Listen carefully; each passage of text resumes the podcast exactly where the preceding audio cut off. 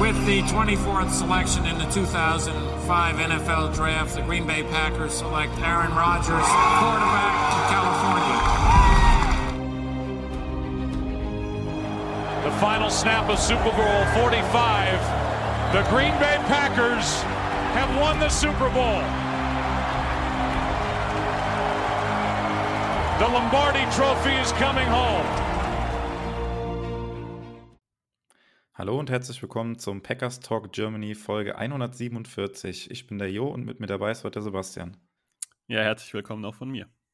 Ja, ähm, die Offseason hat ja leider begonnen für die Packers und äh, wir beide wollen uns heute so ein bisschen mit den Veränderungen bei den Packers beschäftigen. Das heißt insbesondere mit den Veränderungen, die der Coaching-Staff mit sich bringt. Ähm, machen dann einen kleinen Rückblick auf die Offense und gucken auf die Defense zurück. Ähm, Defense dann halt insbesondere auf das erste Jahr von Joe Barry, was wir da erwartet haben und wie das äh, mit, dem, mit den gezeigten Leistungen zusammenpasst. Ähm, ja, anfangen wollen wir aber mit den Veränderungen im Coaching-Staff der Packers, die ja jetzt in vollem Gange sind, seitdem die Packers ausgeschieden sind oder eigentlich davor schon.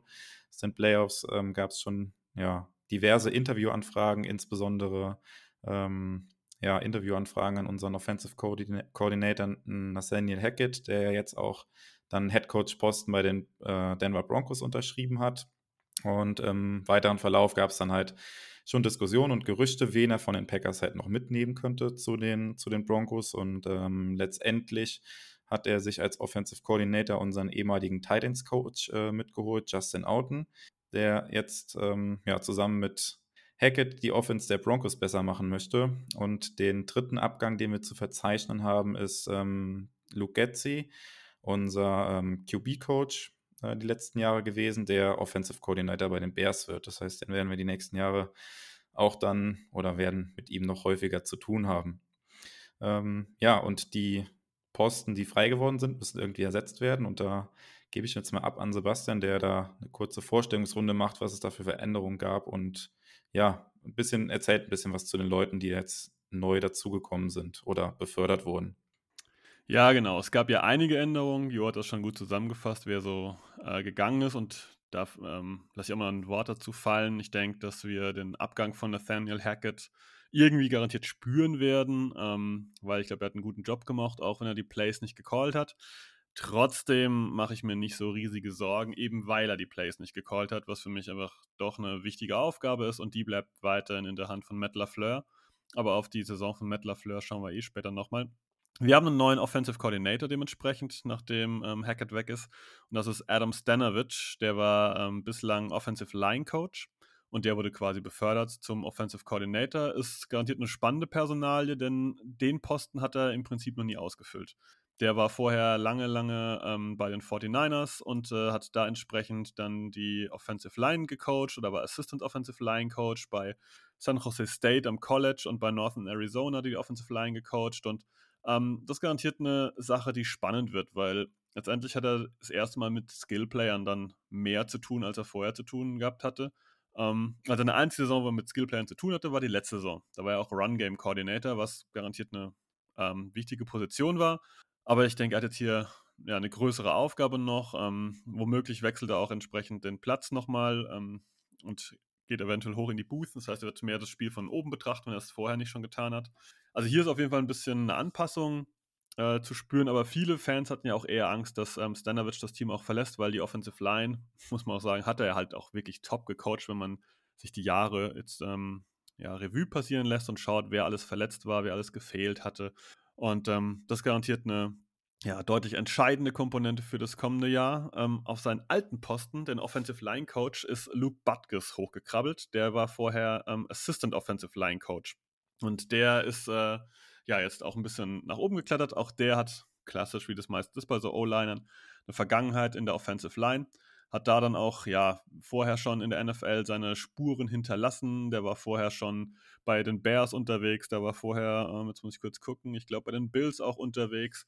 Ähm, garantiert wird er das Ganze weiterführen können. Wir müssen hoffen, dass er es so gut kann wie Adam Stanovich und diese äh, Quote halten kann. Aber das Gute ist, Stanovich ist nicht weg. Das heißt, er kann immer weiterhin da noch ein bisschen Einfluss drauf nehmen und garantiert äh, ja, ähm, sich einbringen, wenn es eben an der an der Not ist und hier vielleicht ein Ratschlag gebraucht wird, wie man vielleicht ein Problem lösen kann.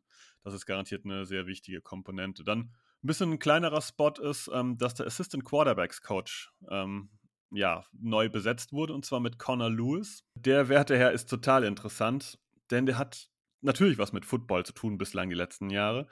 Ähm, der ist nämlich auch schon das siebte Jahr bei den Packers aber der kommt aus der ähm, Analytics Area. Das heißt, der kommt eigentlich aus dieser technologischen Ecke. Der hat auch bei den Packers angefangen als Football ähm, Technology Analyst intern und wurde dann da entsprechend immer weiter hochgehoben, bis er dann irgendwie im Offensive Coaching Staff da war und die Daten ausgelesen hat und so weiter und so fort. Und zuvor war er bei den Raiders und da als ja unabhängiger Consultant und hat davor ja, ähm, für die Giants gearbeitet und zwar im, Ana im Analytics-Bereich genauso wie ähm, im Information Department. Also das heißt, dass jemand, der sehr zahlengestützt bislang gearbeitet hat. Das ist garantiert eine Sache, die sehr spannend ist. Ich glaube, das kriegt jeder mit, das kommt immer mehr, dass hier ähm, anhand von Zahlen Leute bewertet werden. Man kann von PFF zum Beispiel erhalten, was man möchte. Ähm, solche Spieler-Grades, aber auf jeden Fall hat Connor Lewis da einen deutlichen Background. Und ich denke, dass ähm, werden wir vielleicht nicht direkt auf dem Feld sehen, aber das werden garantiert die Spieler merken, dass hier einfach dann verstärkt auch solche Elemente einfließen und das wird garantiert ein spannender Teil, ob sich das bei den Packers eben dann auch positiv durchsetzt. Ja, eine weitere spannende Personalie ist der neue Wide Receivers Passing Game Coordinator Jason Rabel. Ähm, Jason Rabel war zuletzt auch schon bei den Packers äh, ja, unterwegs, ähm, aber hat jetzt erstmal in seiner Karriere, die auch noch nicht so lange ist, ähm, wirklich Verantwortung. Er ist jetzt zwar die zehnte Saison als Assistant Coach in der NFL unterwegs und die vierte ähm, auch bei den Packers, aber eigentlich war er immer in dieser zweiten Reihe, war immer so Quality Coach für dies, Quality Coach für das. Und dass jetzt hier weiter nach vorne gerutscht ist und wirklich das ähm, Passspiel unter seinen ja, Fittichen hat, das ist das erste Mal seit seiner Zeit bei der University of Charleston. Ähm, das ist ein Division II College, also wirklich ähm, kein sonderlich hohes Level. Ich habe mir da heute Morgen mal die Mühe gemacht und ein bisschen gewühlt. Ähm, ja, University of Charleston hat genau ein Receiver in, der, ähm, in die NFL gebracht und der hat in seiner Karriere bislang 26 Yards gefangen. Ansonsten gibt es da kaum NFL-Spieler, wenn man nicht unbedingt in die 60er Jahre zurückgeht, wo es jemand gab, der sieben Jahre NFL gespielt hat. Also seine große Verantwortung hat er also vor zehn Jahren gehabt, in einem ganz, ganz kleinen College, wirklich in einer zweitklassigen Liga das College. Und ansonsten ist er wirklich nur in diesem Bereich unterwegs, dass man gesagt hat, okay, der arbeitet zu, der kümmert sich um die Qualität, was auch immer das je nachdem pro äh, NFL-Team dann bedeutet. Also hier ist garantiert auch ein, ja, eine spannende Persönlichkeit hochgerückt, die viel gelernt hat, weil man ist nicht grundlos zehn Jahre lang auch dabei. Das heißt also, man hat auch Gefallen an demjenigen gefunden. Ähm, aber bislang hat man ihm noch nicht mehr zugetraut und da hat er jetzt eben diesen entsprechenden Bump bekommen und geht nach oben. Das gleiche gilt auch für äh, den neuen Assistant Offensive Line Coach ähm, Ryan Mahaffey. Ja, der ist quasi auch aus so einer Ergänzungsrolle jetzt da hochgerutscht und der wird Luke Butkus unterstützen. Das ist garantiert auch ein spannender Posten. Zwei Posten sind nur noch offen. Und das ist der Quarterbacks Coach und der Tight Ends Coach. Ja, wer da jetzt kommen könnte, wird spannend sein. Ähm, Gerüchten zufolge könnte es sein, wenn man das intern besetzen will, vielleicht nicht beide Posten, aber zumindest ein, könnte Tim Setz und Revel Martin könnten Kandidaten sein, die beide lang, äh, die beide bislang ja in diesem Offensive Quality Bereich arbeiten. Bei Revel Martin ist relativ spannend, dass der ähm, ja ein alter Buddy von Matt LaFleur ist, den er schon seit äh, den Zeiten von den beiden am College ähm, kennt. Ja, das ist mal so der kleine kurze Abriss über die Leute. Also auf jeden Fall spannende Personalien, kann man festhalten. Auch ähm, neuen Input, gerade durch Connor Lewis mit seiner ja, Analytics-Schiene und durch ähm, ja, Leute, die sich die Meriten garantiert verdient haben, die sie jetzt dann äh, nächstes Jahr einsammeln und hoffentlich die ja, Packers mit guten Coaches versorgen. Ja, und ähm, auffällig war ja auf jeden Fall jetzt diese Offseason, ähm, beziehungsweise jetzt seit die Packers ausgeschieden sind, dass doch ein gesteigertes Interesse an, am Coaching-Stuff der, der Packers bestand, insbesondere natürlich oder eigentlich ausschließlich an der Offense, ähm, um die Coaches um Matt LaFleur drumherum. Das ähm, ja, war die letzten Jahre noch nicht so zu beobachten gewesen. Und ähm, ja, dieses Jahr jetzt gleich drei Leute, die abgewandert sind und woanders ähm, ja, höhere Positionen bekommen haben.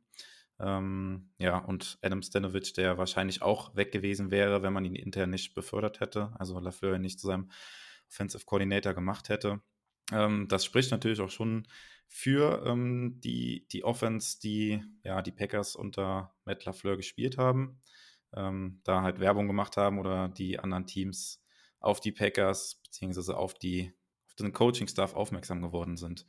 Ähm, ich weiß nicht, wie es dir geht, vielleicht äh, auch äh, eine Frage in deine Richtung. Ich finde das immer ein bisschen schwierig zu bewerten. Jetzt gerade mit Hackett, glaube ich, das wird man jetzt als Packers-Fan schon relativ interessiert auch beobachten. Zumindest geht es mir so, weil man irgendwie, ähm, ich glaube, du hast es eben auch schon angedeutet, man hat so richtig kein Gefühl dafür, was haben jetzt eigentlich die einzelnen Coaches wirklich für einen Einfluss auf das Spiel. Ähm, oder wie würdest du das sagen? Ja, genau, da hast du eigentlich einen guten Punkt erwischt. Das ist sehr schwierig einzuschätzen. Du hast ja auch schon deutlich gesagt, dass Hackett ähm, wie soll man das einschätzen? Man, man, ist ja nicht tagtäglich dabei, man sieht natürlich die Spiele, aber da callt äh, Lafleur die Plays. Wer die letztendlich kreativ erschafft, wer die aufschreibt, ähm, wer da an diesem Prozess beteiligt ist, wenn solche Sachen diskutiert werden, das kriegen wir nicht wirklich mit.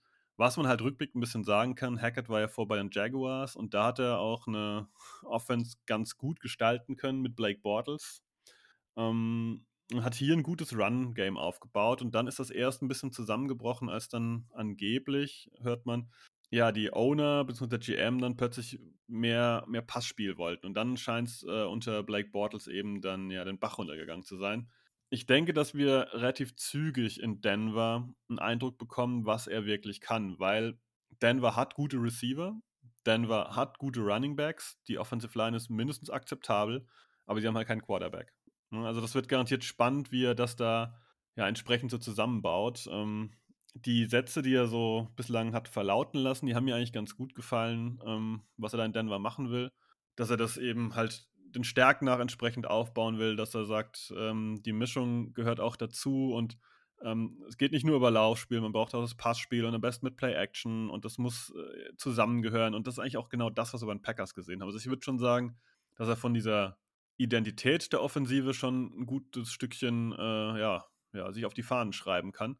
Aber letztendlich glaube ich, da dass wir Matt LaFleur haben und er die Plays callt und er ja auch als offensiver Headcoach gilt, mache ich mir dann nicht so große Sorgen, dass uns jetzt hier der zentrale Kern verloren geht. Und das, ja, Quarterbacks-Coach Luke Getzi, ja, schwierig. Ähm, ich glaube, gerade in der Kombination mit Aaron Rodgers, mit so einem ja, wie heißt immer schon complicated fella mit, mit jemand, der seine eigenen Ideen hat, eigene Gedanken hat. Ist ganz schwierig einzuschätzen, inwieweit hier Getzi quasi als, als Coach einen Einfluss hat oder inwieweit Getzi halt als Mensch mit Rogers gut umgehen konnte und den, sag ich mal, ein bisschen überspitzt bei Laune halten konnte.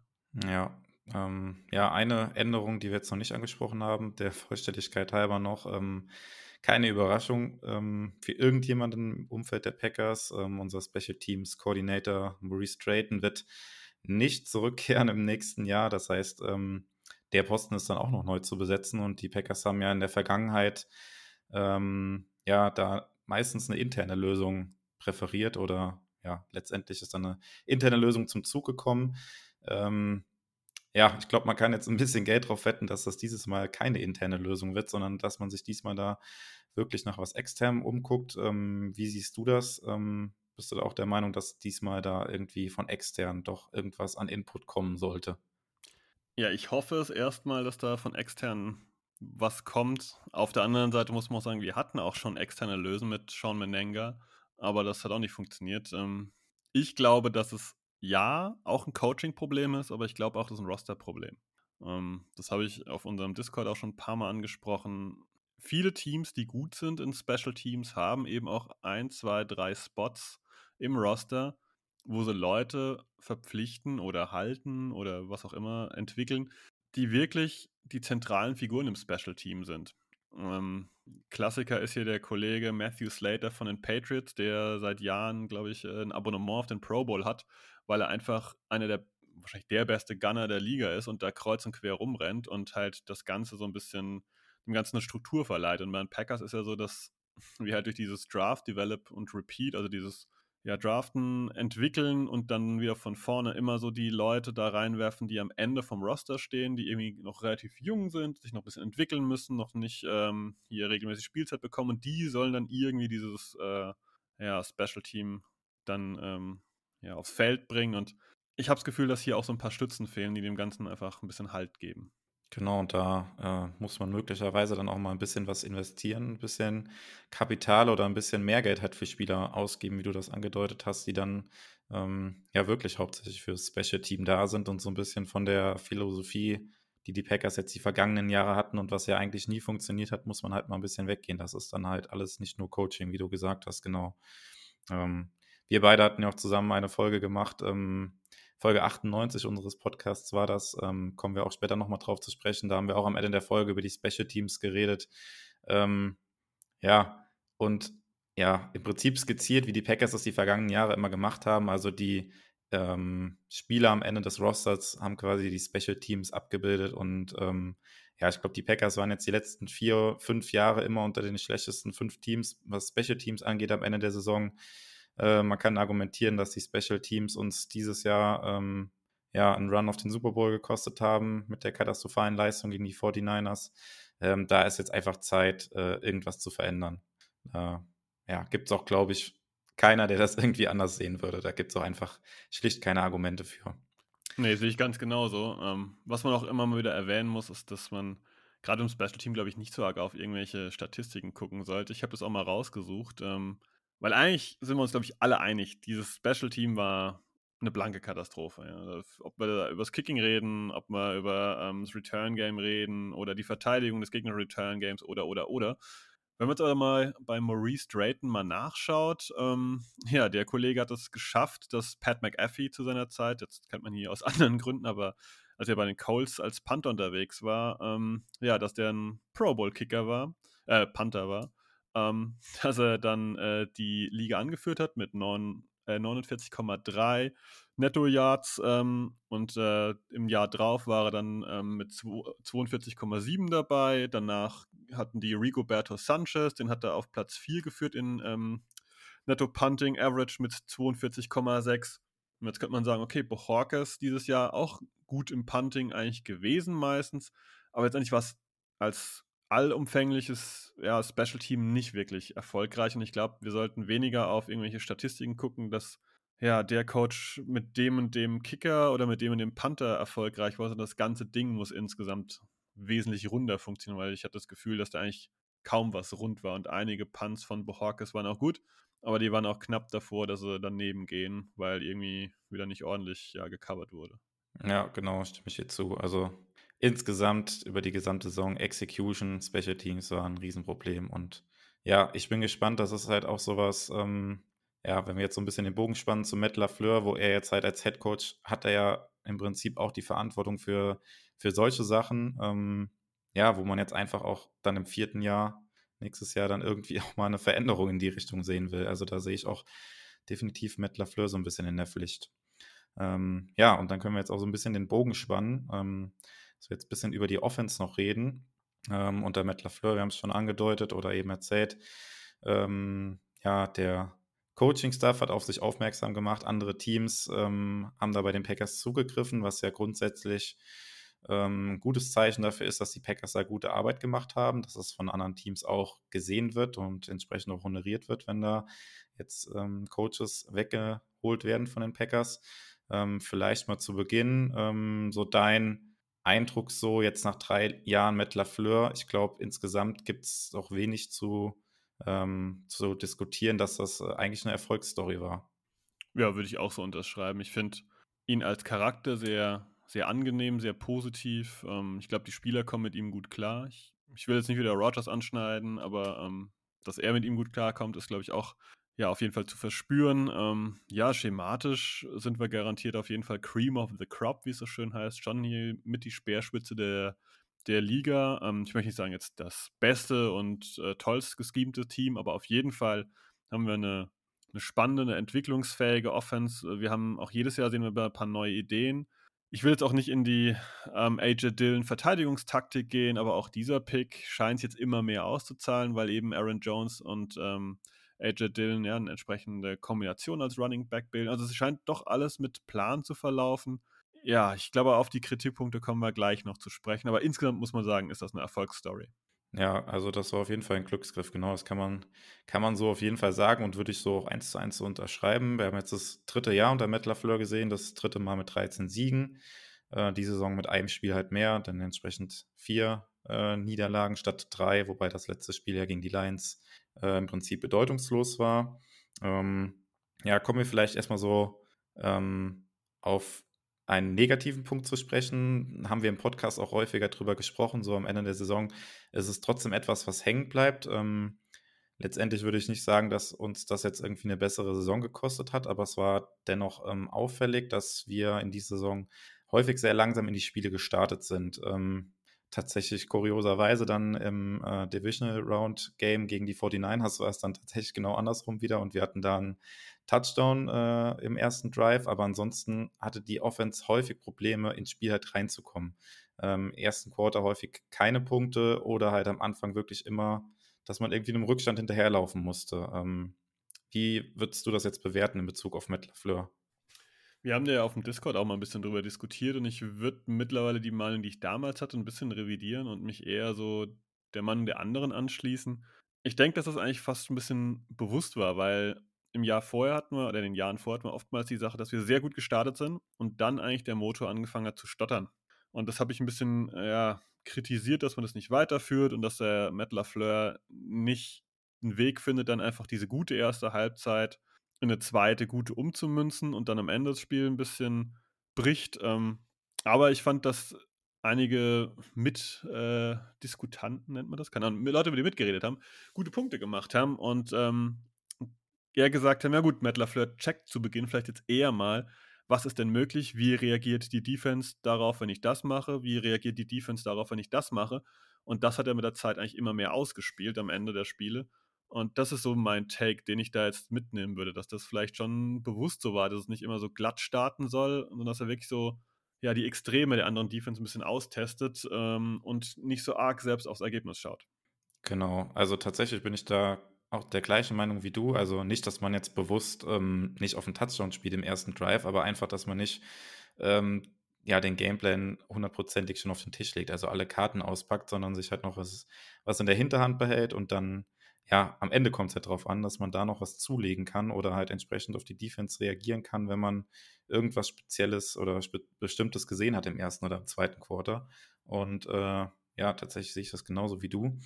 Ähm, eine andere Sache, die ähm, aufgefallen ist im Vergleich auch zu den Saisons davor, zu den beiden Saisons davor, dass wir nicht solche Spiele hatten, wo wir komplett abgemeldet waren. Also ich glaube, das Spiel in Woche 1 muss man natürlich auf jeden Fall dazu zählen gegen die Saints, wo äh, die Packers überhaupt keinen äh, Fuß aufs Feld bekommen haben und da baden gegangen sind. Ähm, ähm, ja, kann man natürlich jetzt argumentieren, dass das halt äh, ja, dass man da mit dem Kopf noch nicht ganz da war, etc. pp. Aber wir hatten jetzt nicht solche Spiele wie in der Saison davor bei den Buccaneers, äh, wo nichts zusammenlief, oder bei den Chargers. Ich glaube, das war dann auch nach der Bye-Week, äh, wo wir da absolut nichts zustande bekommen haben. Solche Spiele gab es jetzt irgendwie in der Saison gar nicht. Also, das waren jetzt nicht immer dominante Auftritte, aber diese Spiele, wo gar nichts zusammenlief, hatten wir diese Saison eigentlich auch nicht. Ähm, würdest du das auch so unterschreiben? Ja, ja, absolut. Das kann man genauso unterschreiben. Ich hatte so das Gefühl, dass so eine gewisse Art, böses Wort, in dem Fall aber eine Art Routine da ist, dass man weiß, wenn es nicht läuft, auf welche Plays man mittlerweile so ein bisschen zurückgreift, auf welche, ja, auf welche Methodik man zurückgreift, um dann das Spiel entsprechend zu gewinnen und also auch ein bisschen eine Ruhe gefühlt eingekehrt ist. Ich hatte jetzt an diesen Punkten oftmals nicht Angst, dass die Packers das nicht mehr, ähm, ja, das Ruder rumreißen können, sondern dass hier ganz klar war, ja, okay, jetzt sind wir einen Touchdown hinten oder drei Punkte, was auch immer jetzt machen wir das und das und das und dann kommen wir schon wieder in die entsprechende Position, um dann äh, zumindest zu scoren. Und das, das würde ich so mitnehmen, dass das so der, der Punkt war, der ja diese Saison von den Saisons vorher eigentlich unterscheidet. Ja, ähm, ein weiterer Punkt, der mir persönlich auch so ein bisschen ähm, zu kurz kommt äh, in der aktuellen Diskussion oder in so einem Rückblick auf die Saison, ist halt tatsächlich auch die ähm, Offensive Line. Ähm, wir wissen ja, dass die die Line oder allgemein das, das, das Run-Game auch in, eine sehr zentrale Rolle ähm, in, ja, in der Offense von Matt LaFleur einnimmt. Und ähm, Packers hatten ja dort die gesamte Saison eigentlich nie wirklich jetzt eine, ein Line-Up, sage ich mal, was durchgängig da gespielt hat. Also ähm, ja, wir haben Corey Lindsay verloren, vielleicht den besten Center der NFL, dann einen Rookie reinbekommen, der leider dann nicht so viele Spiele gemacht hat und dann früh verletzt lange raus war. Ähm, Bakhtiari mit seinem Kreuzbandriss, der quasi nie gespielt hat. Ähm, Elton Jenkins, der mit seinem Kreuzbandriss raus ist. Ähm, ein Rookie auf Right Guard mit Newman, ähm, auf Left Guard mit Runyon quasi auch ein Rookie, der ja letztes Jahr so gut wie keine Einsätze hatte. Ähm, und das waren schon, finde ich, sehr schwierige Umstände für die Offense, gerade halt, wenn man weiß, dass halt die, ja, die Offensive Line ein sehr zentraler Teil ähm, der Offense ist oder sehr viel halt von der Offensive Line auch verlangt wird äh, im Scheme von Matt LaFleur. Ähm, ja, und das finde ich kommt mir ein bisschen zu kurz. Äh, klar kann man jetzt äh, lamentieren, hätten wir die ganzen Verletzten dabei gehabt, wäre es anders ausgegangen. Ja, weiß man nicht, aber ich glaube schon, dass es schon deutlichen Einfluss auf die Performance in der Saison hatte und wir trotz dieser ganzen widrigen Umstände immer noch eine sehr gute Offense hatten. Spannender Punkt auf jeden Fall. Und da kann man eigentlich auch die Packers mal für loben. Ich meine, du hast jetzt die ganzen Verletzungen aufgezählt, das will ich nicht wiederholen. Wir haben trotzdem geschafft, eine gute Offensive Line zu haben. Ne? Nicht Top-Level, aber auf jeden Fall eine gute Line. Ähm, und das mit relativ vielen jungen Spielern, das mit Billy Turner. Und jetzt muss man auch mal die Karten auf den Tisch legen. Billy Turner war, bevor er bei den Packers war, jetzt auch kein Highlight-Starter irgendwo. Der war teilweise Swing-Tackle, teilweise hat er mal hier und da ein bisschen gespielt, ein paar Starts gehabt, aber jetzt auch wirklich keine Hausnummer in der NFL. Und am Ende haben wir also eine, eine Line gehabt, die aus unseren Late-Round-Draft-Picks bestand, plus Billy Turner, plus Lucas Patrick, der undrafted damals, glaube ich, von Duke kam. Ähm, also das ist schon, schon bemerkenswert, wie gut die Offensive Line gecoacht wurde. Und letztendlich muss man einfach hoffen, dass die Packers nächstes Jahr diesbezüglich kein Glück haben in den, bei der Verletzung, aber einfach eine normale Saison haben und wir hier mehr von der echten Qualität der Line dann noch sehen und diese Leute dann eben noch als Ersatz in der Hinterhand haben. Und das äh, wäre, glaube ich, wirklich ein Faustpfand für die Offense der Packers. Ja, ähm, ein weiterer Punkt, ähm, ja, den man lobend erwähnen muss ähm, aus äh, Sicht der Packers oder ja, als, als Fan, sind die ähm, ja, Ingame-Entscheidungen von Matt LaFleur und auch ähm, Entscheidungen, die Force Down angehen. Also ähm, Sebastian hat das ganz am Anfang schon mal angedeutet, immer mehr wird hier jetzt mit Zahlen, Analytics und so weiter gemacht und ähm, das lässt sich natürlich irgendwie auch messen und quantifizieren und ähm, ich habe da beispielsweise jetzt ein Ranking rausgesucht für diese, für diese Podcast-Folge hier, wo ESPN hat die NFL-Coaches gerankt, was ihre Force-Down-Decisions angeht. Das heißt, ähm, wann ähm, es gut war, wenn man für Force Down gegangen ist oder wann hätte, hätte man besser dafür gehen sollen. Coaches sind vielleicht nicht dafür gegangen. Sowas wurde halt gerankt. Und ähm, da waren die Packers mit Matt LaFleur auf Platz 2 hinter, hinter, Kingsbury von den Cardinals.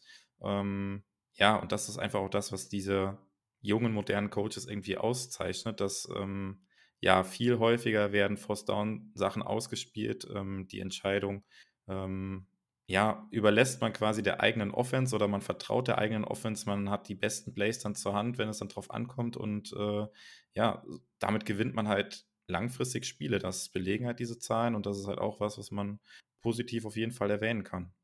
Ähm, ja, äh, hast du noch weitere Punkte zur Offense äh, um Matt LaFleur? Zur Offense, ich könnte jetzt noch einen Punkt einwerfen, der aber wenig eigentlich mit Matt LaFleur zu tun hat. Ich denke, dass die Offense insgesamt sich Gedanken machen muss, ähm, vor allem auch im personellen Bereich, wie das weitergehen soll, weil wir haben im Vorgespräch schon ein bisschen drüber gesprochen. Am Ende war der Plan halt, entweder jetzt durch LaFleur oder durch Rogers, das werden wir nie genau erfahren, hing dann doch immer alles wieder eigentlich an dieser bekannten Kombination Aaron Rodgers, Devonta Adams. Und wenn wir jetzt davon ausgehen, dass beide bleiben, wie auch immer, wie sie das mit dem Cap regeln und so weiter fort, das lassen wir uns immer komplett außen vor. Aber wenn die beide bleiben, dann muss irgendwie auch ein vernünftiger Plan B her, dass einfach der Gegner nicht weiß, dass das am Ende dann doch wieder immer die gleiche Kombination ist, die dann gesucht wird. Ja, das hat fast die ganze Saison über wunderbar funktioniert.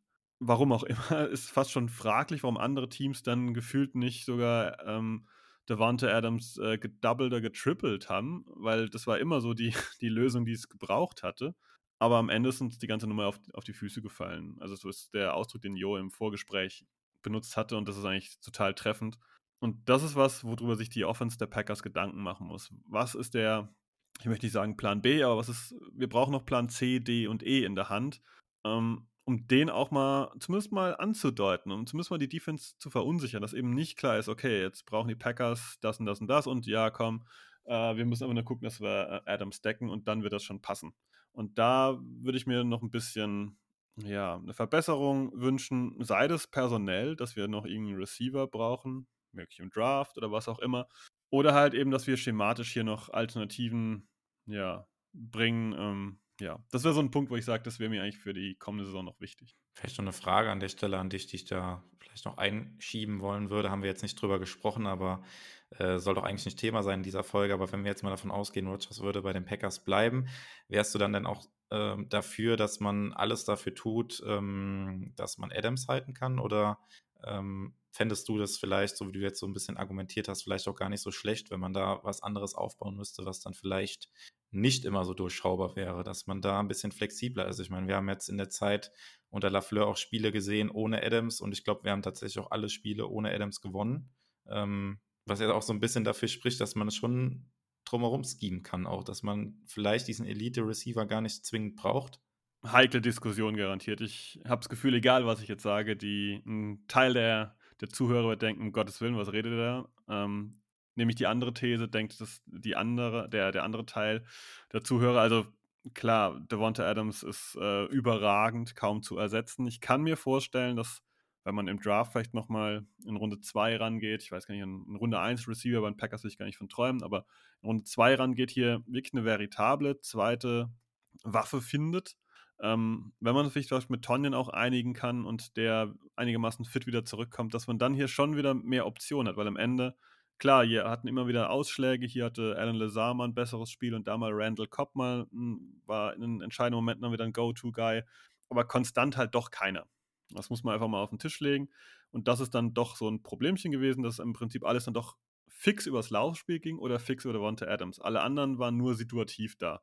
Daher würde ich eigentlich eher dazu tendieren, dass wenn wir es schaffen sollten, zwei Receiver, ob das Adams ist oder zwei komplett neue, zwei Receiver mit guter Qualität auf ein, aufs Feld zu bringen, dass dann eine Defense, Gegner, eine gegnerische Defense total ins Schwimmen kommt. Wenn ich mir vorstelle, da stehen zwei Receiver, ähm, wow, was für ein Niveau nehmen wir denn jetzt? Ähm, ja, einfach gute Receiver, die äh, dann gedeckt werden müssen. Dann haben wir ein Backfield mit Dylan und Jones. Dann kommt ähm, Tonyan, der immer wieder tief äh, geschemt wird, der einfach irgendwelche Go-Routes bekommt, wo er plötzlich dann ganz frei bei den Safeties auftaucht.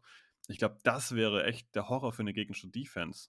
Und ähm, ich erwarte einfach, dass die, dass die NFL, die gegnerische Defenses, wenn Adams bleibt und Rogers bleibt und dann nichts offensiv hinzukommt, dass die halt immer mehr auf Devonta Adams gehen und jünger wird er nicht. Das muss man halt auch hinzufügen. Irgendwann fehlt vielleicht ein bisschen was von der Spritzigkeit mal. Und daher ist es ganz schwer zu beantworten, aber ich wünsche mir, dass er entweder bleibt und er einen, einen richtig guten zweiten Receiver dazu bekommt, wie auch immer das cap-technisch zu machen ist, oder dass wir einfach zwei neue Receiver haben, die ja zwei Optionen für Rogers darstellen. Ja, ich bin da zum jetzigen Zeitpunkt auch komplett unentschlossen, muss ich sagen. Also äh, ja, wenn da jetzt irgendwie eine Entscheidung verkündet werden würde, könnte ich, glaube ich, egal wie sie aussieht, irgendwie mit leben. Ähm, ja, es ist eine ganz schwierige Entscheidung, wie du auch gesagt hast. Und äh, ich bin da wirklich auch sehr gespannt, was da jetzt in der Offseason noch alles passiert. Ähm, ja, das auf jeden Fall noch bewegende Zeiten, auch äh, nicht nur in der Offseason, sondern als auch in der Zeit bis, bis zum Draft erstmal oder bis zur Free Agency, was da noch alles passieren kann. Sehr, sehr spannend insgesamt. Ähm, ja, du hast noch einen Punkt zur Offense. Ich habe keinen Punkt zur Offense. Ich wollte einfach mal hören, was denkst du eigentlich zu deiner eigenen Frage? Du hast die Frage ja so gestellt und mich jetzt antworten lassen, aber wie würdest du die Situation denn angehen? Adams zurück oder zwei Receiver? Ja, wie gesagt, ich bin da tatsächlich mega, mega unentschlossen und ähm, wenn ich jetzt eine Entscheidung treffen würde oder treffen müsste, würde ich mich, glaube ich, auch eher dafür entscheiden, dass man, äh, dass man irgendwie sich nach Alternativen tatsächlich auch umschaut. Ähm, äh, du hast es ja schon angedeutet, cap-technisch ist das sowieso äußerst kompliziert, wenn Rogers bleiben sollte. Adams dann, dann auch noch irgendwie mit reinzubekommen und äh, ja, die nächsten Jahre äh, werden da vermutlich äh, noch cap-technisch grausamer, als es diese Offseason schon ist. Von daher könnte ich mir oder könnte ich sehr gut damit leben, wenn man da auch irgendwie sich nach Alternativen umguckt irgendwie.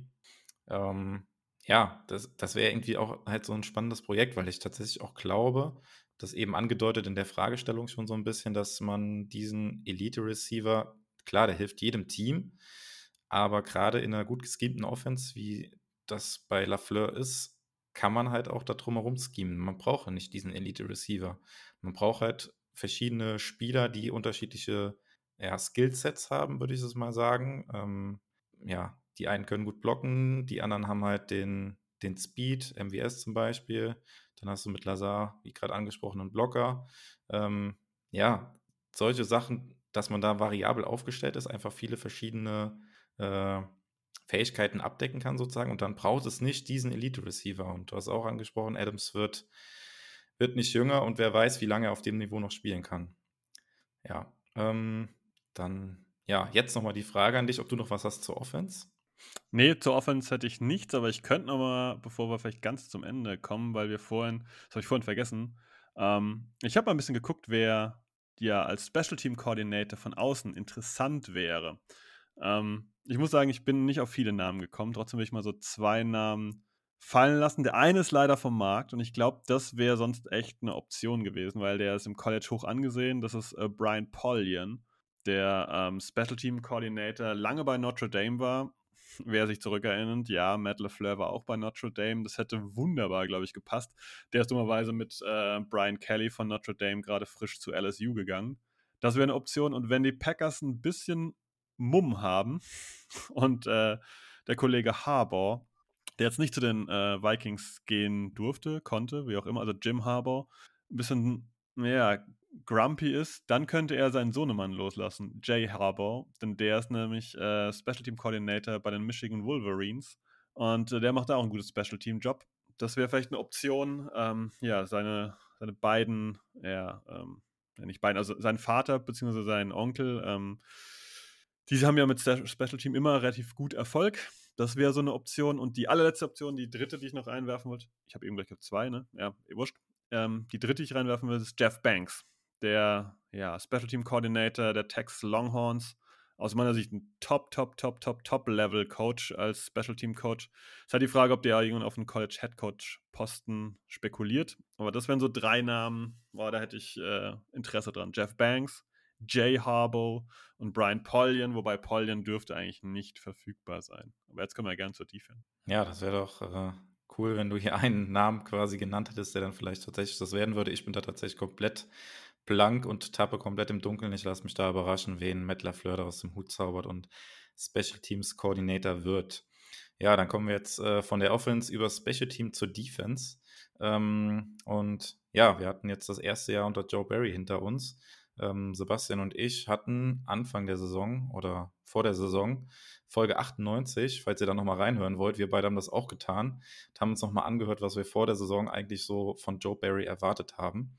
Ähm, ja, das war zum Teil witzig, äh, kommen wir auch gleich noch drauf zu sprechen, weil das ist nicht alles so eingetreten, wie wir das erwartet hatten. Wir hatten ja zum Beispiel auch ein paar Kandidaten genannt, von denen wir ein bisschen was erwarten, kommen wir gleich drauf zu sprechen, ähm, was dann nicht so eingetreten ist. Ähm, aber vielleicht nochmal grundsätzlich, ähm, Sebastian, vielleicht kannst du nochmal kurz zusammenfassen, was wir damals in der Folge gesagt haben, was wir so grundsätzlich von Joe Barry erwarten. Er kam ja von den, von den Rams. Ähm, ja, was haben wir erwartet, was er für ein System spielen äh, wird bei den Packers. Ja, wir haben grundsätzlich erwartet, dass er eine 4-3-Defense spielt, also mit hauptsächlich vier Defensive Linern vorne und drei Linebackern, sage ich jetzt noch zu Beginn, ähm, dahinter. Also ein auch sogenanntes Tampa 2 ja, Scheme spielt. Äh, Tampa 2 bedeutet, dass der dritte dieser Linebacker eigentlich ein weiterer Defensive Back ist, ob das ein Safety ist oder ein Cornerback, das ist jetzt relativ irrelevant, aber quasi, dass einer dieser Linebacker dahinter ja ein zusätzlicher Passverteidiger ist. Das war so das, was wir schematisch von äh, Joe Barry erwartet haben. Ja, ich denke, dass das auch einigermaßen so eingetroffen ist. Ähm, ich glaube, wir gehen gleich nochmal konkret an, aber auf das haben wir auf jeden Fall erwartet und ich finde, das haben wir auch grob gesehen. Genau. Ähm, ja, dann so ein bisschen, wo sich die Geister ja scheiden. Ähm, vielleicht können wir dann direkt so ein bisschen einsteigen. Hm, hat halt eine Defense gespielt, auch die sehr viel mit leichten Boxes gespielt hat. Das heißt, wenig ähm, Verteidiger in der Box gegen den Run, sondern halt hauptsächlich ähm, darauf ausgelegt, die Defense den Pass zu verteidigen. Dadurch ähm, ja, man hat dann halt häufig auch nicht das entsprechende Personal auf dem Platz, sprich eher Defensive Backs, also Cornerbacks oder Safeties, die dann auch schon mal da, ja, tackeln müssen oder den Run stoppen müssen und nicht unbedingt die schweren Jungs, die Linebacker. Ähm, ja, und da scheiden sich auch so ein bisschen die Geister, ob das jetzt ähm, gut war, was wir da von der Laufdefense von den Packers gesehen haben oder nicht. Ähm, grundsätzlich ist es ja so, dass Joe Barry so aus so einem System kommt, wo von der Defensive Line halt viel erwartet wird. Also er kam ja von den Rams, wo du halt einen Spieler hast in der Line mit Aaron Donald, der da im Prinzip ja, ja alleine das Spiel fast macht. Ähm, bei den Packers gibt es das nicht. Klar, Kenny Clark ist das schon zu nennen als bester Spieler, aber er kann da nicht allein irgendwie die, ja, die Defense zusammenhalten, den Run stoppen. Ähm, da wird schon sehr viel von den, von den Defensive Linern halt auch erwartet, die dann halt auch häufig äh, nicht ein Gap spielen, sondern zwei Gaps irgendwie kontrollieren müssen im Run-Game. Ähm, ja, wie würdest du jetzt so abschließen nach der Saison allgemein die Packers gegen den Lauf ähm, ja, klassifizieren, bewerten, wie auch immer? Ja, dafür, dass sie diese leichten Boxes äh, gespielt haben, die du schon erwähnt hast, würde ich sagen, war es eigentlich eine positive Saison. Ich möchte nicht sagen eine gute Saison, das ist immer schwierig äh, genau zu bewerten, aber ich war eher positiv überrascht, wie gut wir das dann doch letztendlich hinbekommen haben. Das lag auch an einigen Personalen. Ich denke, auf die ja, Personalschiene gehen wir gleich auch noch ein bisschen ein. Aber ich glaube, dass wir das insgesamt dafür, dass wir die Box eben nicht mit äh, den berühmten dicken Jungs voll gemacht haben, eigentlich ganz gut gemacht haben. Wenn man bedenkt, was für doch Leichtgewichte und eher kleine Cornerbacks und so weiter wir da hinten da haben, dass wir das eigentlich ganz gut gemacht haben. Also zum Vergleich mal ähm, hier Jair Alexander, super Corner, klar hat nicht oft gespielt die Runde, aber super Corner, aber auch halt auch eher ein kleinerer Corner, während es ja auch Cornerbacks gibt, die relativ groß und kräftig sind. Ähm, da haben wir auch insgesamt im Team eher Leute, die ein bisschen ja, schmaler sind. Und dafür haben wir es eigentlich ganz ordentlich gemacht. Ah, jetzt habe ich gerade den Faden verloren. Das müssen wir gleich auch, musst auch rausschneiden. ähm, achso. Ähm, ja, ich hatte beim, beim Laufspiel immer so ein bisschen den Eindruck, auch ich weiß nicht, ob du, du mir da zustimmen würdest, ähm, dass äh, Barry schon die Möglichkeit hatte, wenn er den, den Run wirklich stoppen wollte, dass er das auch gekonnt hätte. Also wir hatten jetzt auch nur das eine Spiel ähm, an Weihnachten gegen die Browns, wo wir einen Spieler hatten, der über 100 Yards gegen die Packers erlaufen hat und jetzt nicht ähm, wie unter Patton diese krassen Spiele, weiß ich nicht, gegen die 49ers äh, oder gegen die Vikings, wo die uns da komplett um die Ohren gelaufen sind. Also das fand ich, hatten wir jetzt diese Saison nicht. Also die Laufdefense war klar nicht gut, aber äh, wie gesagt, ich wiederhole mich da nochmal. Also ich hatte den Eindruck, wenn man den Lauf stoppen musste oder wenn man ihn wirklich stoppen wollte, dann konnte man das auch. Würdest du das auch so sehen? Ja, den Eindruck, ähm, den hatte ich auch. Also es war jetzt nicht das Gelbe vom Ei, wie man so schön sagt, in Sachen äh, Lauf-Defense, aber ich glaube, das wollte man letztendlich auch so. Irgendwie, klar, man wünscht sich immer, hey, wir stoppen den Lauf und wir sind gut gegen den Pass. Aber die Defense gibt es eben halt nur alle zehn Jahre, die wirklich in beiden Kategorien absolut oberes Level ist und dazu brauchst du halt auch dann ja entsprechendes äh, ja, Glück ist es ja nicht, einen entsprechenden ja, äh, positiven Verlauf der Saison in Sachen Verletzung. Und da muss man einfach mal sagen, da haben die Packers natürlich auch im Prinzip Joe Barry na, keine Resterampe da gelassen, aber es standen schon viele Leute auf dem Feld, die weiter hinten im Roster angesiedelt waren zu Saisonbeginn, beziehungsweise Leute, die eigentlich ja gar nicht auf dem Roster waren zu Saisonbeginn oder erst ganz, ganz spät hinzukamen, die dann sehr positiv performt haben. Also ich denke, dass ähm, ja in einem optimalen Fall das Ganze vielleicht noch ein bisschen anders gelaufen wäre und ähm, daher würde ich sagen, dass Joe Barry eigentlich mit seiner Truppe noch ganz gut hinbekommen, diesen Lauf zu stoppen, wenn es hätte sein müssen. Ja, du hast das Personal schon angesprochen, da können wir dann gerne einsteigen und weitermachen. Ich glaube, die, ja, die beiden Personalien, die man da als, als erstes nennen muss, sind natürlich äh, ganz klar Jay Alexander, der in Woche 4 verletzt raus ist, und Zedarius Smith, der in Woche 1 nur eine Handvoll Snaps gemacht hat und dann mit seiner Rückenverletzung ja im Prinzip auch gar nicht mehr gespielt hat. Ähm, ich glaube, man kann natürlich schon argumentieren, dass das die beiden, also auf dem Papier wahrscheinlich die beiden besten Spieler der Defense sind. Äh, ja, vielleicht Kenny Clark noch dazu. Wollte ähm, gerade sagen, der redet vielleicht noch ein Wörtchen mit, ja. Genau, aber dass äh, man ja von den drei besten Spielern zwei quasi das komplette Jahr nicht zur Verfügung hatte. Ich glaube, das äh, kann man schon äh, behaupten. Und ähm, ja, das hat natürlich, das ist natürlich jetzt alles Spekulation, was gewesen wäre, wenn und so weiter. Aber ähm, ich glaube, da würdest du mir auch nicht widersprechen, wenn ich sage, die Defense hätte noch besser ausgesehen, wenn die beiden das ganze Jahr gespielt hätten, oder? Absolut. Ich, wie du gesagt hast, es sind ganz wichtige Spieler gewesen und ja, auch wenn einer vermutet hat, hier, hey, Devondre Campbell ist vielleicht gar kein schlechtes Signing, aber das haben wir doch auch alle nicht erwartet. Genau das gleiche ist bei Rasul Douglas. Auf Preston Smith in dieser Qualität, die Runde hat jetzt auch keiner vor der Runde wahrscheinlich Geld gesetzt. Also wir hatten auch schon ein paar Fügungen, die relativ günstig für die Packers waren, beziehungsweise Joe Barry hat vielleicht das System auch ein bisschen angepasst und halt diesen Leuten vertraut und ein bisschen, ja, ähm, mehr Zuversicht geschenkt, dass sie das eben halt irgendwie als Team dann irgendwie auffangen können. Und ich finde, das hat im Schnitt ganz gut geklappt. Was man halt sagen muss, die Red Zone Defense zu Saisonbeginn, puh, das war auf jeden Fall äh, ein hartes Stück Arbeit, das einigermaßen in den Griff zu bekommen. Ja, wobei man da natürlich auch noch also argumentieren kann, wenn man äh, in die Richtung Argumente sucht, äh, findet man sie auch, glaube ich. Ähm, äh, dass halt die Defense noch nicht wirklich eingespielt war, dass ich das alles irgendwie noch finden musste. Die Verletzung von Jay Alexander kam dazu. Ähm, ja, wir hatten mit Devontae Campbell einen ja, Kopf der Defense, sage ich mal, der äh, überraschend oder für viele überraschend sehr gut gespielt hat, der noch nicht so richtig angekommen war im Team und das wurde ja im Laufe, Laufe der Saison dann definitiv besser. Also die Richtung, finde ich, kann man schon argumentieren, oder? Auf jeden Fall, klar, das muss man, muss man so sehen zu Beginn ist es halt natürlich trotzdem ein Schock, kommt ein neuer Defensive Coordinator und du denkst so, okay, ja, wir sind jetzt hier an der, an der eigenen 15, zack, Touchdown. Die sind an der eigenen 12, zack, Touchdown. Das war schon so ein bisschen erschreckend zu Beginn, man hat, okay, Gott, hoffentlich geht das nicht total in die Hose. Und da muss man halt dann auch mal Barry loben. Das hat er ganz gut in den Griff bekommen. Das hat ganz gut gepasst und trotz der ganzen Verletzungen war das eine Defense, die schon konkurrenzfähig war. Und da hatten wir die Jahre vorher eben einfach immer das Spiele, wo die Defense halt einfach so gar nicht konkurrenzfähig war. Und das ist ein positiver Punkt dieses Jahr. Dann würdest du auf jeden Fall auch sagen, dass es die richtige Entscheidung war, sich dann von Patton zu trennen und da was Neues, Neues zu suchen. Ja, ganz klar. Das war der richtige und aus meiner Sicht auch der einzige Weg. Ob das jetzt Joe Barry hätte sein müssen oder vielleicht jemand anderes, das kann man diskutieren. Aber Patton einfach so weitermachen war keine Lösung. Nee. Ja, Barry war ja auch damals nicht die erste Wahl gewesen, muss man ja auch sagen. Aber gut, das ist natürlich auch alles Spekulation, wie das jetzt äh, anders ausgegangen wäre. Wenn da jemand anders gestanden hätte, das ist natürlich am Ende alles Spekulation und äh, bringt er jetzt uns auch nicht weiter.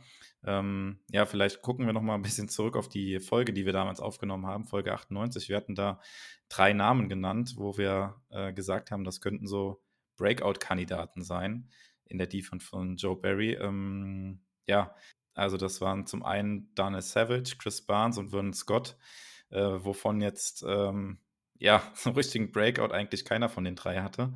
Vielleicht fangen wir mal mit, äh, mit Savage an, der, äh, finde ich, eine enttäuschende Saison gespielt hat. War jetzt in seinem, jetzt muss ich gerade überlegen, dritten Jahr, ne? Dritten Jahr in der NFL, ja. Und äh, kommt jetzt in sein viertes Jahr und ähm, ja, das zweite Jahr hat durchaus ähm, gut ausgesehen, unter Patton dann halt noch. Und äh, man hat sich da schon einiges erwartet, oder ich persönlich habe auch einiges erwartet für sein, äh, für sein nächstes Jahr in der NFL dann. Und irgendwie hat er ja eine sehr, sehr durchwachsene Saison gespielt, wenn man das noch irgendwie positiv äh, erwähnen will. Insgesamt auch eine unglückliche Figur gemacht mit dem Spiel gegen die Ravens, wo er von äh, Mark Andrews quasi komplett verbrannt wurde, gegen die Vikings, die ja vielleicht spielentscheidende Interception gedroppt hat und irgendwie wenig Momente auch, wo er so mal positiv hat von sich reden äh, gemacht, irgendwie in der gesamten Saison. Und äh, ja, wir haben eben im Vorgespräch schon kurz drüber geredet. Ähm, wir können das beide auch irgendwie nicht so richtig äh, ja, quantifizieren weiter, woran das gelegen hat oder so. Ähm, ja, vielleicht noch von dir ein Versuch, woran das gelegen hat oder allgemein dein Eindruck, was hast du von ihm? Warst du auch so enttäuscht wie ich oder was hast du von ihm erwartet? Ja, ich habe auch deutlich mehr von ihm erwartet, beziehungsweise zumindest mal, dass er das Level aus dem letzten Jahr hält. Wenn ich mich so erinnere, ich denke, dass er Probleme damit hat, wenn er plötzlich der alleinige Safety hinten ist. Es ist ja einfach so, wenn du mit diesen leichten Boxes spielst und dann denkst, okay, jetzt kommt ein Laufspielzug und du willst da ja das Laufspiel entsprechend stoppen, dann musst du vielleicht den einen oder anderen leichten Verteidiger mehr in die Box dann so als halben Blitz reinjagen, um halt dann vielleicht irgendwie einen relativ kräftigen Running Back zu Boden zu bringen. Und dann hast du eben hinten ja einen Single High Safety stehen. Und äh, da hatte ich das Gefühl, dass Savage öfter so ein bisschen desorientiert ist. Und dann ähm, gab es ja diverse Plays, wo er in die falsche Richtung guckt oder, oder, oder. Ich habe das Gefühl, dass ihm dieses breite Feld dann gar nicht so liegt, dass es eigentlich im Jahr vorher ganz gut war, dass halt Amos in diesen Spielzügen eigentlich immer mit ihm hinten war. Das ist so mein einziger Take, den ich so mitnehmen kann, wo ich sage, das war so mein Gefühl. Ähm, ja, letztendlich ist das vielleicht auch eine Sache, wo man sich hin entwickeln muss. Oder ist einfach eine Sache, wo man sagt, das System passt auf Daniel Savage jetzt aber nicht so dolle, ähm, der einfach diese Komponente ans Spiel, diese Qualität nicht mitbringt, dass er sagt, ich kann hier hinten ähm, in solchen Spielzügen derjenige sein, der hinten bleibt. Liegt dann an Barry zu sagen, okay, dann brauchen wir hier einen neuen Safety. Da gibt es Optionen, da kann man traden oder man kann entlassen oder draften oder man äh, setzt Amos in diese Position und äh, Savage nach vorne zum ja, Stoppen des Laufs oder irgendwelchen kurzen Play-Action-Nummern. Ja, aber eigentlich ist halt Amos ein zu guter Tackler, um halt eigentlich Savage nach vorne zu ziehen. Ja, ich glaube auch nächstes Jahr werden wir das Safety-Duo auch so bei den Packers noch sehen. Also Savage spielt ja noch unter dem Rookie-Deal auch. Ist halt noch relativ günstig. Eine Entscheidung, die die Packers da halt jetzt schon bald treffen müssen, also vor der nächsten Saison. Ist halt, ob sie die äh, Fifth-Year-Option ziehen bei Savage. Und das ist durchaus äh, jetzt nach der Saison keine leichte Entscheidung. Ob man sich da schon festlegen will, halt über die kommende Saison hinaus. Oder ob man sich da lieber nicht binden will. Ähm, ja, ist schwierig und da bin ich auch gespannt, äh, wie Barry das angeht, weil ich meine, Savage ist ja ehemaliger First-Round-Pick. Und ähm, ja, wäre schade, wenn man den jetzt irgendwie schon ja, nach dem vierten Jahr dann halt wieder aufgeben müsste und dann auf der Position wieder sich was Neues suchen müsste. Ja, das ist auf jeden Fall nicht zu hoffen, dass man das tun muss. Und ähm, ich hoffe aber, dass Savage hier ein bisschen Entwicklungspotenzial noch hat und sich aber in der zweiten Saison dann mit Jair Alexander als Unterstützung auf Corner vielleicht wieder ein bisschen stabilisieren kann, auch so ein bisschen innere Ruhe findet. Man weiß ja letztendlich dann doch nicht, was mit diesen Leuten in der letzten Absicherung passiert, wenn dann ihre ja, fixe Stütze vorne dran wegfällt und so gut Eric Stokes als Rookie-Corner ja gespielt hat, ein, zwei Wackler waren ja auch drin und ähm, Selbstvertrauen ist im Sport einfach doch eine große und wichtige Komponente. Ja, ähm, ja, den nächsten Namen, den wir genannt hatten als möglichen Breakout-Kandidaten, den können wir, glaube ich, ganz schnell abhandeln. Das war Vernon Scott gewesen, der Safety.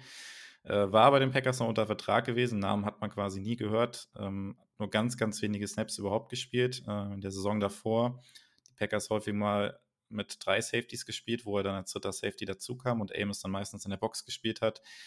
Ähm, ja, unter Barry war das jetzt gar nicht der Fall gewesen. Wenn ein dritter Safety mit auf dem Platz war, dann war das äh, Henry Black gewesen, der, ja, wenn Scott so ein bisschen den Rang ab abgelaufen hat und äh, ja, scheint da im System von Barry keine Rolle zu spielen und ähm, dem kann man auch, glaube ich, davon ausgehen, ähm, dass er möglicherweise nächstes Jahr nicht mehr zum Kader der Packers gehört. Ähm, ja, der dritte Name, den wir noch genannt hatten als Breakout-Kandidat äh, in der Folge damals, das war Chris Barnes gewesen. Ähm, ja, ich frage dich einfach mal, Sebastian, weil du warst ja nie so ein Riesenfan gewesen von ihm, im Gegensatz zu mir. Ich fand ihn ja immer ganz gut oder habe so ein bisschen das, ja, ja, was heißt Potenzial gesehen, aber ich fand schon, dass er so ein bisschen Upside noch hatte. Ähm, hat natürlich jetzt mit Devontre Campbell einen Spieler neben sich gehabt, der ihm viel abgenommen hat, äh, wo er jetzt ja eigentlich ganz gut ausgesehen hat in der Defense, fand ich. Oder wie fandst du ihn? Ähm, ja, das ist äh, eine interessante äh, Frage, denn Chris Barnes kommt ja aus der Pac-12 von UCLA. Da habe ich ihn als relativ schwerfälligen Linebacker in Erinnerung und das war er aus meiner Sicht auch in seiner ersten Packers-Saison. Ich habe aber schon Abbitte geleistet, ich glaube, in unserer ähm, ja, Halbzeitanalyse der Saison, wo ich dann den Spieler genannt habe, der aus meiner Sicht ja mitten in der Saison ja schon positiv herausgestochen ist. Und da haben ja viele an Devontre Campbell genannt, was ich auch verstehen kann. Ich habe da Chris Barnes genannt. Für mich ist eher auch ein Grund, dass Devontre Campbell Devontre Campbell sein konnte. Denn Barnes erscheint mir dieses Jahr leichter zu sein, er scheint mir agiler zu sein, er scheint mir insgesamt eine größere Quickness, wie es so schön heißt, in den Tag zu legen. Und ähm, ich würde seine Saison als gut einstufen, denn er hat eigentlich das alles abdecken können, dass der Ronte Campbell eben die entsprechenden Stops hat machen können, dass der Ronte Campbell hier auch mal äh, gut in Coverage droppen konnte oder, oder, oder. Und dazu ist dieser zweite Linebacker wichtig. Und das ist ja genau das, was wir die Jahre vorher nicht hatten. Wir hatten dann vielleicht einen talentierten Chris Barnes, der die letztes Jahr gut gefallen hat, aber neben dann hatten wir gar nichts. Da haben wir dann rumgefummelt hier mit Kamal Martin oder ein bisschen Aaron Burks mal oder, oder, oder, da alles rumgefallen ist. Und jetzt haben wir quasi zwei Linebacker, die das gut gemacht haben. Devondre Campbell sehr gut, aber Chris Barnes, fand ich, war der passende zweite Mann nebendran. Daher würde ich seine Saison als gut bezeichnen. Klar und deutlich. Ja, ich würde jetzt auch nicht sagen, dass er jetzt, äh, falls wir Campbell verlieren sollten in der Offseason, dass er jetzt der ja, Nummer 1 Linebacker bei den Packers sein kann. Ich glaube, äh, das siehst du auch nicht so, oder? Also er braucht halt diesen Spieler wie Campbell neben sich, damit er so gut aussehen kann, oder? Vermag ich natürlich jetzt nicht final zu sagen, aber ich würde schon sagen, dass es eine Sache ist, die ihm gut tut. Also ich, ich fand, er ist eigentlich ein optimaler zweiter Linebacker. Er, er ist niemand, der jetzt ja, großartig positive Plays hat, aber eben halt auch niemand, der ja hier ein Problem darstellt. Und das ist letztendlich ja das, was ich von einem, muss man auch deutlich sagen, von einem günstigen zweiten Linebacker sehen will. Ich meine, er war undrafted Free Agent, er hat irgendwie einen Deal, weiß jetzt gar nicht genau, gerade hier so einen lustigen Minimum-Rookie-Deal. Ja, was erwarte ich da? Jemand, der am besten keine Fehler macht, der am besten anderen Leuten den Rücken frei hält und ähm, ja, das hat er auch geliefert und daher bin ich eigentlich mit ihm echt zufrieden gewesen dieses Jahr. Ja, wenn wir jetzt noch kurz äh, vielleicht auf die Defense zurückkommen. Ich hatte ja, das ist mir auch so ein Punkt noch, der vielleicht bei Chris Barnes ein bisschen mit reinspielt. Wir hatten ja erwartet, dass äh, Joe Barry 4-3 und Tampa 2 spielt. Das haben wir auch letztendlich oft gesehen. Was mir aber gut gefallen hat, dass Joe Barry eben doch relativ flexibel war. Und äh, wir haben auch teilweise 3-4 gesehen, also drei Linemen und vier Leute dahinter. Das waren allerdings meistens sogar zwei Defensive Backs, war eher bei langen Downs. Aber ähm, ja, letztendlich war das eine, eine Sache, die mir gut gefallen hat, die ich mir auch weiterhin so erhoffe, dass die Packers hier flexibel bleiben. Ne? Wir haben ja auch Pakete gesehen, in denen plötzlich dann auch TJ Slayton aufgetaucht ist, vorne in der Line, zusätzlich zu ähm, Kenny Clark. Und hier war relativ, ich hatte das Gefühl, das, das, Roster ist defensiv offen. Und das hat mir grundsätzlich, das gefällt mir immer, wenn äh, hier nach Leistung quasi aufgestellt wird, wie es so schön heißt, und nach äh, einem Skillset, was ich brauchen kann. Und dann setze ich mir die Leute entsprechend so zusammen, dass ich da eine gute Kombination rauskriege. Und das ist ein Punkt, den würde ich gerne weiter so sehen, weil eingefahrene Coaches, die einfach nur das spielen, was sie seit Jahren kennen, das hatten wir in, der Defense eigentlich die letzten Jahre oft genug. Und äh, hier hat mir gefallen, dass Barry auf jeden Fall flexibel war, auf jeden Fall es zugelassen hat, äh, von seinen klassischen Ideen abzuweichen und hier sich ein bisschen anzupassen. Und ähm, weil nur so kannst du aus meiner Sicht in der NFL auf Dauer erfolgreich sein, weil einfach sich die ganze